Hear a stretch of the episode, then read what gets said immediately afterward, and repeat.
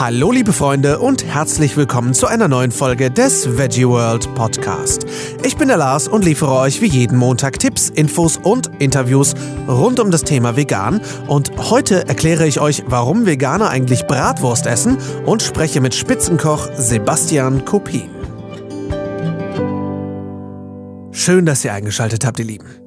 Ich hoffe, ihr genießt den Schnee und die Winterzeit. Bei uns in Düsseldorf ist alles seit gestern total zugeschneit und einfach schön und Kakaowetter und überhaupt. Aber davon äh, schwärme ich ja schon seit letzter Woche.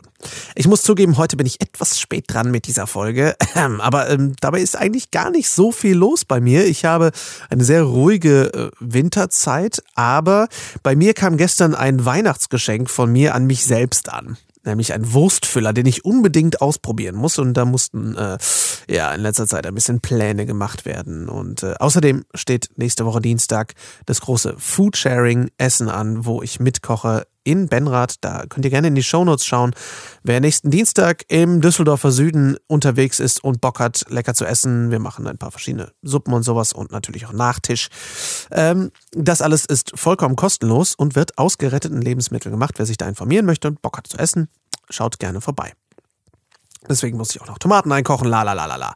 Äh, übrigens, äh, wenn ihr jetzt denkt, äh, was, ein Wurstfüller für einen Veganer? Oder noch besser, wenn ihr gerade stecken geblieben seid und euch die Lieblingsfrage meiner Lieblingsfragen gestellt habt, nämlich eine Frage, die ich schon 17.000 Mal gestellt bekommen habe und äh, die, glaube ich, auch im offiziellen welche Frage stelle ich Veganern Handbuch direkt auf Seite 3 steht, nämlich Warum müssen Veganer eigentlich immer alles aussehen lassen wie Fleisch? Dann habe ich endlich die erleuchtende Antwort für euch. Ein Glück. Erstens. Warum essen Veganer eigentlich Fleischalternativen? Veganer ernähren sich überraschenderweise nämlich gar nicht nur von Fleischalternativen, auch wenn es viele zu glauben scheinen. Zweitens, warum essen die eigentlich Wurst? Warum eigentlich genau Bratwurst? Warum habe ich mir einen Wurstfüller bestellt? Meine Frau Nicole hat die perfekte Gegenfrage dafür entwickelt. Schon mal eine pyramidenförmige Wurst gesehen? Ich auch nicht. Pyramidenform ist gastronomisch gesehen echt kacke. Jeder, der sich schon mal an einem Toblerone den Gaumen aufgespießt hat, weiß, was ich meine. Die Wurstform ist halt einfach praktisch. Also quadratisch, praktisch gut sozusagen. Nur äh, halt nicht quadratisch. Und äh, die meisten Veganer, die meisten, die auf Fleisch verzichten wollen, also ob das jetzt Veganer sind oder nicht, die tun das in den wenigsten Fällen aus geschmacklichen Gründen, sondern meistens eher aus ethischen, gesundheitlichen oder ökologischen Gründen. Aber die meisten Leute mögen immer noch den Geschmack von zum Beispiel Bratwürstchen. Niemand braucht vegane Bratwürstchen oder sowas, aber ja, sie machen halt echt Bock. Finde ich zumindest. Ähm, ja, deswegen werde ich auch in Zukunft mal experimentieren, auch mit dem demütigen Ziel, die verdammt nochmal beste Bratwurst der Welt zu kreieren. ja, das ist jetzt etwas schnell eskaliert. Übrigens, ähm, falls ihr euch fragen solltet, warum lassen Veganer immer alles wie Fleisch aussehen, das ist doch voll unnatürlich. Warum nehmen Veganer etwas Pflanzliches und lassen es aussehen und schmecken wie etwas ganz anderes? Dann fragt euch mal, warum es Dinge gibt wie Gummibärchen oder eben Toblerone. Ja, ist irgendein Ägypter damals auf die Idee gekommen, hat gesagt, oh, die Pyramiden sind so schön, die will ich aus Schokolade machen. Ich weiß es nicht. Unnatürlichkeit liegt in unserer Gastronomie vergraben. Unnatürlich heißt aber nicht gleich schlecht. Denn unsere ganze Ernährung ist letztendlich mittlerweile sehr unnatürlich. Man schaue sich den Brokkoli an. Aber äh, darauf bin ich schon mit Nico Rittenau in einer anderen Folge schon äh, zur Sprache gekommen. Ihr müsst jetzt gucken, wo genau. Das müsst ihr suchen. Also, wie gesagt, niemand braucht Fleischalternativen. Die neue pflanzliche Küche kommt auch ganz ohne aus. Und über die neue pflanzliche Küche habe ich mich mit einem Profi unterhalten, nämlich mit Sebastian Kupin. Ich habe mit ihm in Berlin darüber geredet, worum es eigentlich oft beim Fleischgeschmack so geht, nämlich gar nicht ums Fleisch direkt.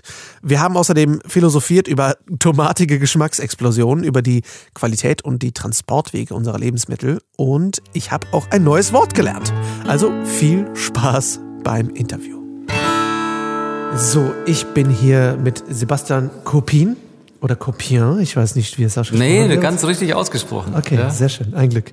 Ähm, du bist Koch und Surfer und hast eine ganze Menge drauf. Stell dich doch mal kurz vor den Leuten, die ich noch nicht kenne. Gerne. Ja, äh, Sebastian Kopin, ähm, 36 Jahre jung, äh, bin selbstständig äh, mit meiner Kochschule in München, ähm, verstehe mich ein bisschen als Kochlehrer, äh, spezialisiert halt auf die neue pflanzliche Küche, so wie ich es für mich bezeichne. Ähm, genau, Kochkurse, äh, schreibe Bücher und habe es mir so ein bisschen äh, als Aufgabe gesetzt, halt mein Wissen um die leckere pflanzliche Küche weiterzugeben. Wie definierst du pf neue pflanzliche Küche? Das hm, ist für mich die Definition, gibt es ja einerseits mal so diese, ich sag mal, Fleischersatzküche, wo ich versuche, mhm. altbekannte Gerichte nachzuahmen, die ich durchaus auch mache. Ja, also mhm. Bolognese als Beispiel.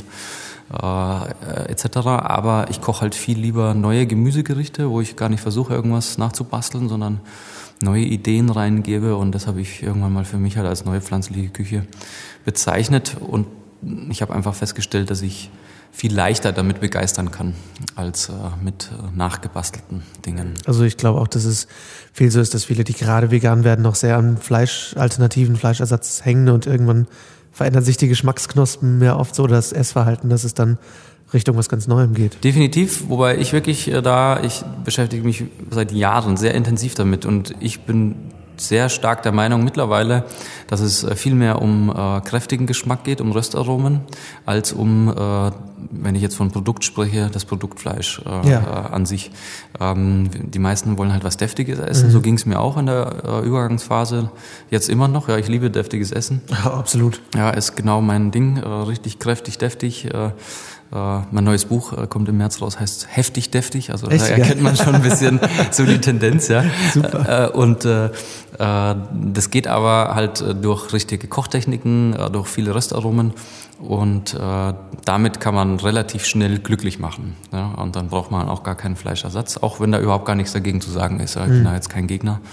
Ähm, ich denke halt nur, dass man ja, Menschen, die halt gerne Fleisch essen, leichter überzeugt mit äh, der neuen pflanzlichen Küche und jetzt nicht einer Tofu-Wurst. Ja, genau. Du baust, habe ich gelesen, ganz bei dir in der Nähe von deinem Arbeitsplatz auch wirklich Permakultur an. Du bist Permakulturpraktiker. Mhm. Ähm, wie sieht das aus und wie kamst du darauf? Äh, ich habe vor, ich glaube, sechs, sieben Jahren zum ersten Mal selber Tomatenpflanzen halt klassisch ja, am mhm. Topf am Balkon äh, angefangen, da hochzuziehen und äh, die Qualität, die da rausgekommen ist, auch wenn es nur ein paar Tomaten waren, war halt so extraordinär. Hat mich so geflasht, dass ich äh, da weitergemacht habe und äh, mir dann im Zuge äh, von meiner Kochschule in München ähm, glücklicherweise äh, einen Platz bekommen habe, fünf Gehminuten davon weg, mitten in der Innenstadt von München. ähm, das ist so ein wirklich äh, geht man in den Hinterhof rein, das sind 1,6 Hektar Grünfläche. Wow. In einem Hinterhof mitten in München. Mitten in München, ja. Also Apfelbäume, Wiese, äh, Brunnen, ja. Das ist so ein Alten- und Pflegeheim, Christenzer Stift heißt das. Und das halt privat, äh, im Privatbesitz. Und äh, ja, da hatte ich sehr viel Glück, dass ich da halt 80 Quadratmeter abbekommen habe, um da jetzt halt mein Gemüse anzubauen auf zwölf Hochbeeten, zwei Hügelbeeten. Und äh, im Zuge dessen, dass ich mich da halt viel beschäftigt habe damit, viele Bücher gelesen, äh, weil ich, wenn ich was anfange, dann versuche ich es immer gescheit zu machen. Und äh, äh, bin dann halt auf die Permakultur gestoßen von Sepp Holzer, das ist ein österreichischer Bergbauer, der äh, einfach ein unglaubliches äh, Wissen hat, wie er halt seine Landschaften und auch sein, sein Grundstück da eigentlich renaturiert hat, sodass das äh, alles sehr gut ohne ihn kann. Also ja gar nicht so viel zutun muss, aber ein unglaublicher Ertrag entsteht und alles gleichzeitig auch noch wunderschön ausschaut. Ja. Ähm, und ja, dann habe ich die Ausbildung bei ihm einfach gemacht. Mhm. Das war halt nebenher, ein Jahr lang ging das. Hat damit vegan auch überhaupt nichts zu tun. Also der hat auch äh, äh, Tiere am Hof äh, und äh, muss man mit ihm auch nicht unbedingt drüber sprechen. Also vegan das ist nicht sein okay. Lieblingsthema, okay. aber ich habe halt trotzdem äh, mir einfach das mitgenommen, was für mich wichtig war und äh, äh, so versuche ich es halt umzusetzen. Ähm, genau. Und das bedeutet aber, ich bin ein mega fauler Gärtner. ja, also ich gieße da auch nichts. Die Beete okay. sind alle so angelegt, dass ich äh, halt da sehr wenig zutun muss. Das schaut alles immer ein bisschen wilder aus. Ich sage auch immer mein Gemüsedschungel dazu. äh, muss man so sein, den deutschen Ordnungsfimmel ein bisschen ablegen. Ja, aber so ist die Natur, die ist wild ja, und äh, ja, es ist Wahnsinn, was da für ein Ertrag rauskommt. Also das finde ich auch bei Permakultur enorm spannend. Ähm, ich finde es lustig, dass du die Tomaten ansprichst, weil ich glaube, Tomaten sind was, das sind immer so die absoluten Erleuchtungsmomente von Leuten, die das das erste Mal selber anbauen. Mhm. Ich weiß auch von uns, wo du dann, du kennst so die, so, so die Aldi-Tomate, die halt einfach nach Wasser schmeckt. Ja. Und dann baust du deine erste eigene Tomate und also es ist ja eine richtige Geschmacksexplosion. Genau, wo du auch überhaupt gar nichts mehr anderes dazu brauchst. Ein gutes Olivenöl, Ja. eine gute Prise Salz und äh, ein schönes Stück Brot dazu und es ist lecker einfach. Absolut. Ja, also ist, da merkt man, warum Tomaten irgendwie Frucht, Früchte sind. Ne? Genau, Also ist, ja. Die sind so süß und so, boah, Ja. das ist der Hammer. Ja, und so viele verschiedene Sorten auch. Und äh, in so vielen verschiedenen Variationen, auch wenn sie jetzt die letzten in der Saison äh, unreif sind, äh, kannst du einen Chutney draus machen mit Fermentation. Also es gibt einfach so viele Möglichkeiten. Und für mich ist es wirklich das größte Glück, überhaupt da in den Garten zu gehen, einfach zu schauen, was ist gerade äh, reif, was kann ich ernten. Ich habe natürlich unglaublich viel Grünzeug auch, ja, ganz viele Kräuter, die immer ich ganzjährig auch wegernten kann. Und das wirklich zu ernten und mich davon von dieser Ernte dann inspirieren zu lassen, was ich draus mache, was ich bei mir dann äh, in der Location eben äh, mache ich auch Dinner-Events, wo ich äh, bikoche halt sechs Gänge, sehr hochwertig, äh, Fine Dining, sehr komplex alles, immer ein bei jedem Dinner-Event halt ein neues Gartenmenü sozusagen, inspiriert halt von dem, was da ist. Und das ist für mich die allergrößte Freude. Und auch in Qualitätssachen natürlich nicht zu toppen. Ja. Absolut. Also ich hatte eine äh, wirklich, als ich meine erste Ladung Spinat geerntet habe, äh, das weiß ich noch, geerntet, sofort in Topf, nur mit ein bisschen Knoblauch, gutes Olivenöl, ganz leicht angedämpft auf den Teller. Ich habe die erste Gabel gegessen und ich habe echt gedacht, was ist denn hier los? Das ist was anderes, als ich mein Leben lang gegessen habe. Ja. Ähm, zählen natürlich die Emotionen auch ein bisschen Ja, rein. natürlich. Ja, habe ich selber angebaut, schmeckt immer besser. Klar. Ja, aber es ist auch, wenn man es wirklich rein Produkt von der Produktqualität her anschaut, äh, sind es äh, Welten, ja, was da teilweise im Supermarkt gibt und was da möglich ist. Absolut, wenn du es einfach auch reif erntest ne, und nicht viel zu früh erntest und dann ewig transportierst. Auch so der reine Klimaabdruck ist ja ein ganz anderer. komplett anders und ich bin auch der Meinung, kühlst du es ein, also wenn du halt, nehmen wir einen Spinat, ja, wenn der äh, zwei Tage im Kühlschrank ist, schmeckt er anders, als wie wenn du ihn frisch erntest und der nie einen Kühlschrank sieht, sondern direkt vom Feld in den Topf wandert und das ist immer das, was ich auch versuche, wirklich so viel wie möglich äh, direkt zu ernten und dann zu verkochen. Ähm, ja, und es sensibilisiert einfach auch, was mh, so das Thema Verschwendung anbelangt. Ja, weil wenn du halt drei bis vier Monate an deinen Kohlkopf hinzüchtest, bis der endlich mal groß ist, ja, er hat viele Schädlinge überlebt. Kohl ist die Pflanze, die am meisten Schädlinge anzieht überhaupt zum Beispiel. Rote Beete hat drei Schädlinge, die draufgehen. Kohl hat äh, 15. Also nur Wow, so. okay. Ja, rote Beete interessiert keiner. Da gehen die nur drauf, wenn sie nichts anderes finden. Auch Schnecken, ja. ja. Und äh, dann hast du halt da drei, vier Monate wirklich äh, hingearbeitet, in Anführungsstrichen. Ich lass halt wachsen. Und, Ja. ja, aber äh, geistige Unterstützung kriegen sie von mir.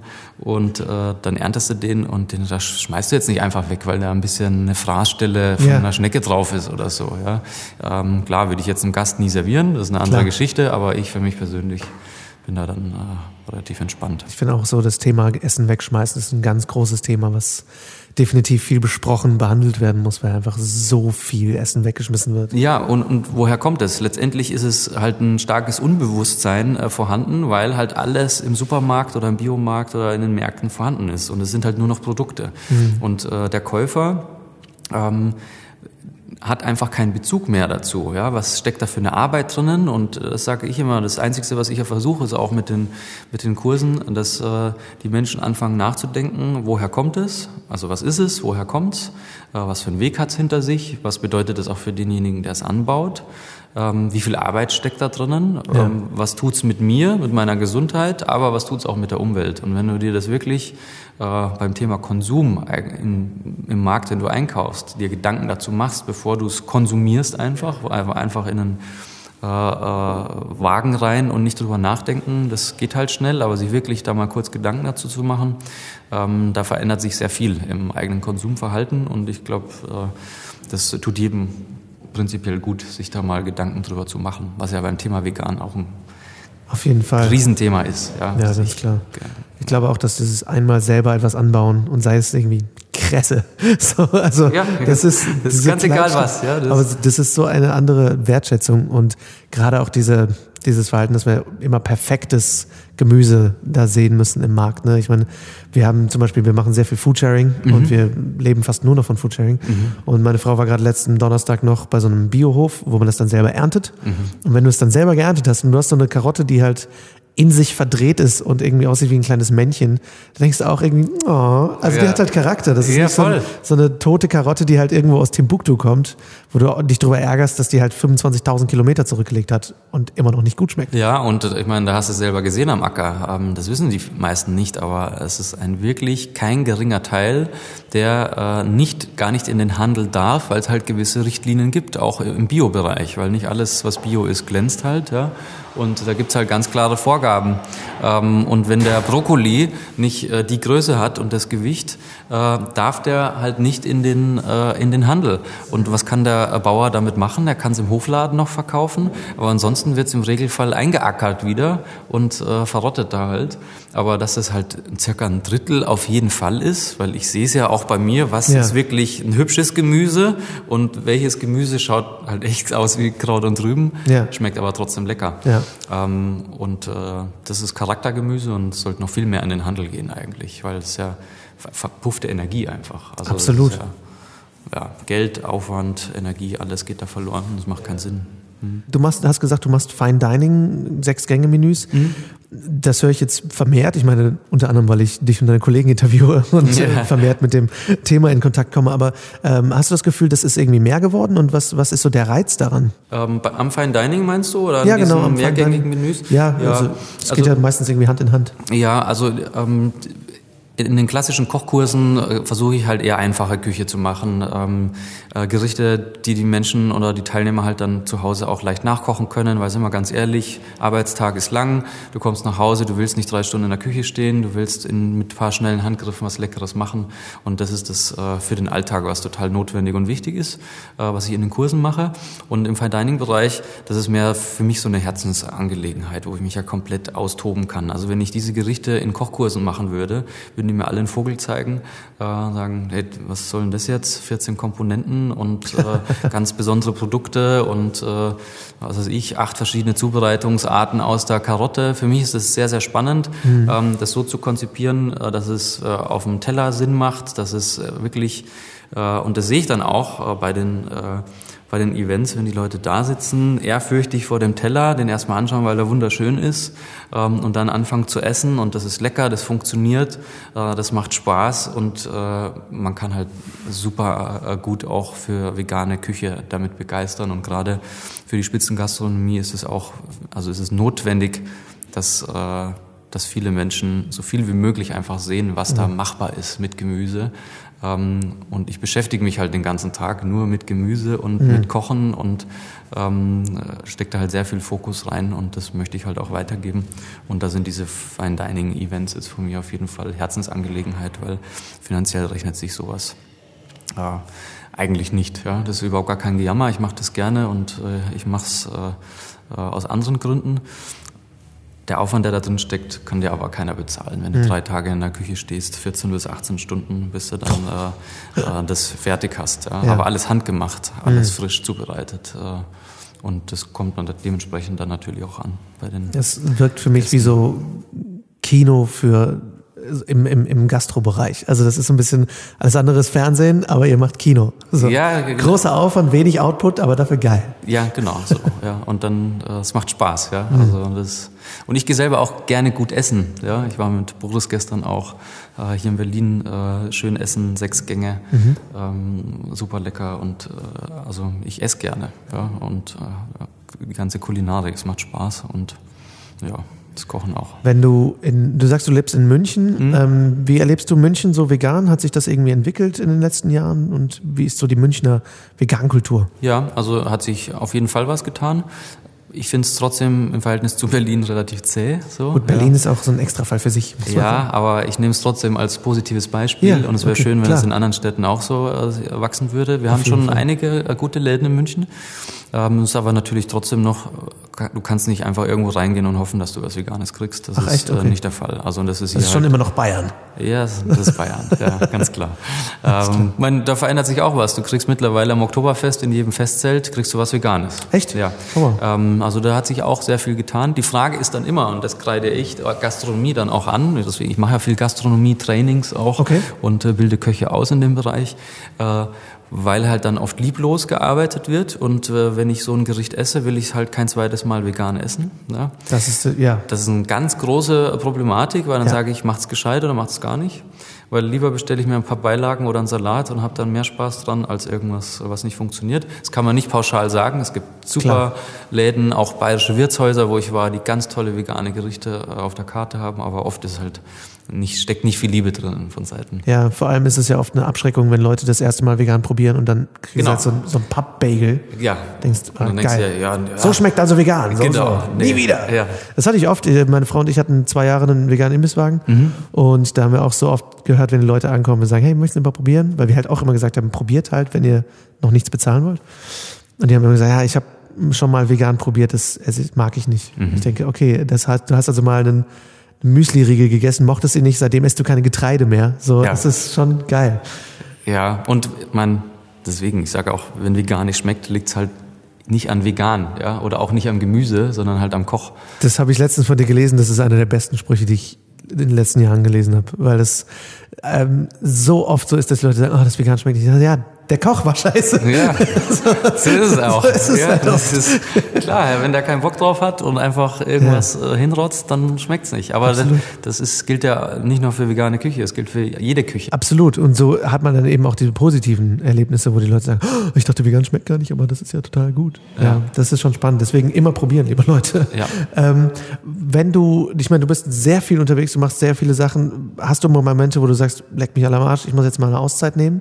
Und wenn ja, was machst du dann? Äh, ja, habe ich natürlich, äh, ganz klar. Und äh, ich ziehe mich auch regelmäßig, äh, bin ja nicht seit gestern selbstständig, sondern wirklich ja jetzt schon seit äh, über zehn Jahren. Ähm, und das lernt man natürlich auch. Ich arbeite sehr viel und ich arbeite sehr gerne, weil ich meinen Job einfach liebe. Aber ich brauche natürlich auch meine Auszeit, äh, wo ich mich zurückziehe. Und äh, ja, was mache ich dann? Ähm, bin gerne in der Natur einfach. Ja, ist für mich so ein Kraftort und bei mir halt ganz groß. Äh, Fahre ich auch jedes Jahr äh, mehrfach ans Meer zum äh, Wellenreiten, zum Surfen. Das ist so mein, kann ich meinen Akku am besten auftanken. Hm. Ich habe gelesen, dass du auch äh, Teamkoch der Nationalmannschaft warst im Wellenreiten, 2008, glaube ich. Ja. Wie kam das? Ja, man, ich habe früher als Surflehrer gearbeitet, Ach, auch ja, ähm, äh, war auf Weltreise mit äh, Surfen zwei Jahre, bevor ich Zivi äh, gemacht habe und nee, Als es. Zivi noch gab. Ja, da gab es Zivi noch. Ich habe gerade überlegt, davor, danach, ich weiß es gar nicht mehr. Äh, und dementsprechend, äh, ja, habe ich da halt, äh, kannte ich die halt alle und äh, bin in der Phase dann aber schon auf Kochen umgestiegen. Äh, und äh, ja, dann hat das halt gepasst. Ja. Also klingt groß der Titel, aber ist. Äh, Nee, ich dachte, ich fand's hab- aber spannend, Ich ich habe auf Campingkochern habe ich gekocht, ja. Ja, so Äh, dachte ich mir das auch. Irgendwo so am Strand und Ja. so einem Zelt schnell aufgebaut. ja, genau so hat's Leute ausgeschaut. Ja, war aber super Trip von Frankreich nach Portugal, sind wir da runtergefahren mit der Nationalmannschaft, viel surfen gewesen und ich habe halt immer gekocht am Abend für alle. Und Surfer können sehr viel essen, also darf man Echt? nicht unter... Ja, Wahnsinn. Na gut, es ist auch viel Verbrennung da. Ne? Unglaublich, ja, genau. Was ist denn so ein klassisches Surfergericht? Kann man nicht... Ein Surfergericht ist ein großer Teller mit viel Essen drauf. Ja. okay, das ist kein Fine Dining. nee, überhaupt nicht. Viel, ja, und äh, Viel. lecker trotzdem Okay. auch. Ja, geil. Ähm, was ist denn so jetzt im Winter so ein bisschen was Saisonales, wenn du ja sehr viel saisonal arbeitest, was so, worauf du gerade total stehst, was du total gerne machst oder gerne isst? Also ich freue mich jetzt mega auf Rosenkohl. Jetzt kommt so die Zeit. Es muss jetzt ein bisschen Frost kriegen noch, dass er richtig schön süß wird auch. Habe ich dieses Jahr gar nicht angebaut bei mir im Garten, aber ähm, ich fahre voll ab auf Rosenkohl, richtig schön mariniert, ein bisschen Raucharomen und dann im Ofen Vollgas hergrillen, dass er richtig schön knusprig wird. Äh, das jetzt nur mal als kleine Beilage zum Beispiel. Aber da kenne ich auch niemanden, der sagt, "Hm, ich mag keinen Rosenkohl. Ja. Den mag nur jemand nicht, wenn er halt 20 Minuten zerkocht ist und die ganze äh, Küche nach Kohl stinkt. Ähm, aber ansonsten, ich bin sehr stark natürlich saisonal orientiert, durch den Garten auch. Äh, Kürbiszeit jetzt natürlich, Maronen, die ganzen Wurzelgemüse. Ich fermentiere auch sehr viel. Äh, Topinambo habe ich letzte Woche zum Beispiel äh, geerntet und gleich ähm, eine Runde äh, fermentiert, was, äh, was ich davor noch nie gemacht habe und es hat mich voll geflasht zum Beispiel. Braucht man denn fürs Fermentieren irgendwie viel Platz oder geht das irgendwie noch in Nö, der gar heimischen nicht. Küche? Kannst du im, ja, brauchst ein äh, Einmachglas und äh, Wasserlösung mit Salz, ein Esslöffel Salz auf einen Liter Wasser aufs äh, Gemüse geschüttet, draußen stehen lassen, fünf Tage bis es blubbert und leicht sauer schmeckt, ab in den Kühlschrank. Ja. Cool. Also das ist echt nicht, kein Stress, aber es Super. ist lecker. Ja. Geil. Mhm. Was sind so deine Pläne für die Zukunft? Ähm, ja, da gibt's viele. Ich habe viel äh, vor und viel Visionen auch so, wo es äh, hingeht. Aber ähm, das, was ich jetzt mache, ist eh schon genau das, was ich machen möchte. Und äh, ich möchte auf jeden Fall noch mehr Menschen erreichen mit dem, was ich äh, tue. Ich denke, da es können noch viel mehr Menschen einfach lecker vegan kochen lernen, sollten es lernen.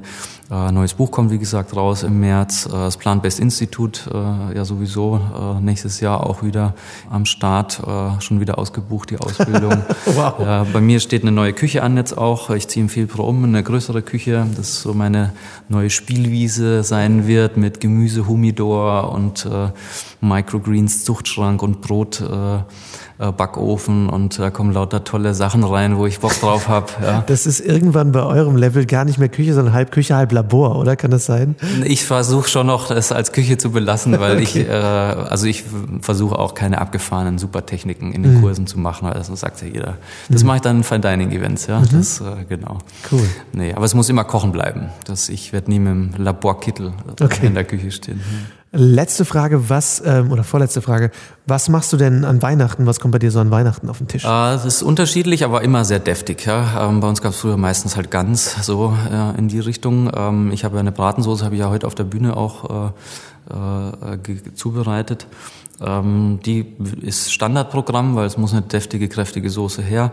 Äh, ich glaube, ich werde ziemlich klassisch gehen dieses Jahr mit äh, einem selber gemachten äh, Kartoffelknödel, äh, Blaukraut, auch äh, gerösteten äh, Rosenkohl und auch gar nichts Ersatzmäßiges. Vielleicht grill ich mir noch ein paar Pilze dazu. Also ganz entspannt auch in die Richtung. Aber ansonsten, ich habe jetzt auch jedes Jahr seit Jahren schon einen Kurs, der heißt Vegan Christmas, wo ich halt ein Dreigangmenü für Weihnachten koche mit den Teilnehmern. Und da wird es wahrscheinlich äh, in, in Richtung äh, Jackfruit äh, Braten gehen, auch mit Knödel, Bratensoße und äh, vielleicht eine Pilzkonsumé mit gefüllten Ravioli Vorspeise, irgendwie so in die Richtung. Aber es muss deftig, kräftig sein. Ja, ja, es, ja. Deftig, sehr gut. Ja. ähm, wo findet man denn alles, was man so über dich herausfinden möchte? Ja, im Prinzip, äh, ich bin äh, online natürlich vertreten mit meiner Homepage äh, sebastian-kopin.de, Facebook, Instagram, also man findet mich relativ leicht und äh, da halte ich auch die Leute immer up to date, was so an, an Neuen da ist. Also genau, würde mich freuen, äh, wenn ihr da reinschaut. Ja. Perfekt. Ich danke dir sehr für deine Zeit. Ich fand es super spannend. Ich sag danke. Viel gelernt und ich wünsche viel Erfolg für die Zukunft. Dankeschön. Danke. Tja, und wem es jetzt in den Fingern kribbelt, sich an den Herd zu stellen und das Weihnachtsmenü schon mal zu testen für in zwei Wochen oder der einfach so Bock hat, jetzt zu kochen, weil er Hunger bekommen hat. Ähm, alle Links zu Sebastian, seinen Büchern, seinen Kochkursen, äh, zu dem Permakulturexperten Sepp Holzer, bei dem er gelernt hat und, und, und sind natürlich in den Show Notes. Also wer Bock hat auf Sebastians Rezepte und Gerichte, schaut da einfach nach. Vielleicht ist auch ein Weihnachtsgeschenk dabei oder so. Ich fand das Gespräch mit Sebastian gerade menschlich sehr spannend, denn irgendwie hat sich bei mir dank diversen Fernsehshows und Co. irgendwie so ein bisschen das Bild von Spitzenköchen eingebrannt, dass sie so ein bisschen launisch sind, dass alle Spitzenköche irgendwie so harte Hunde sind und so. Und äh, der Sebastian sieht ja auch schon irgendwie sehr markant aus und ich wusste kaum was über ihn vorher und ich hatte ein bisschen Schiss vor ihm, muss ich ganz ehrlich sagen. Deswegen war ich umso begeisterter und äh, erleichtert wie Sau dass er so einen ganz bedachten und einfühlsamen und leidenschaftlichen Eindruck so auf mich gemacht hat. Also wir hatten echt ein sehr nettes Gespräch einfach. Ich finde, das Wort nett wird überbenutzt und zu wenig gemeint. Und er war wirklich einfach total nett. Da habe ich auch mal wieder was für mich mitgenommen, was so Kopfkino und Vorurteile und so angeht. Mal wieder.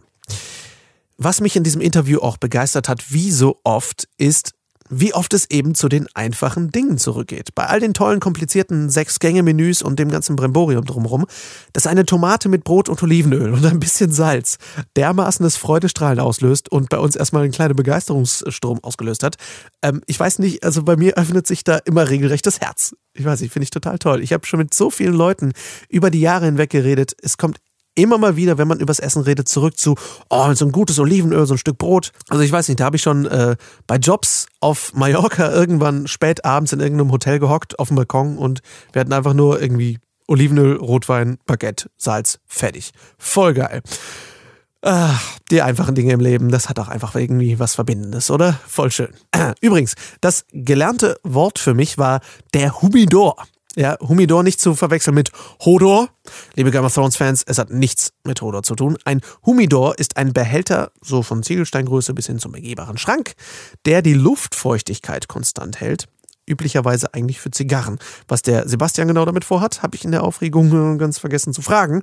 Aber nächstes Mal vielleicht. 2018 im März kommt sein neues Buch raus. Vielleicht haben wir dann die Gelegenheit, nochmal zu quatschen für den Podcast. Fände ich ja schön. Ich hoffe, die Folge hat euch gefallen. Wir hören uns nächste Woche wieder. Da spreche ich mit der fantastischen Stina Spiegelberg übers Backen vor allem und über viele andere schöne Dinge. Buttercroissants zum Beispiel. Hm, wenn ich da jetzt schon dran denke, wäre ziemlich cool. Das wird eine ziemlich fiese Folge. Hört sie euch am besten nicht mit leerem Magen an. Bis dahin wünsche ich euch eine hervorragende Woche. Lasst euch nicht einschneiden. Vielen Dank fürs Zuhören und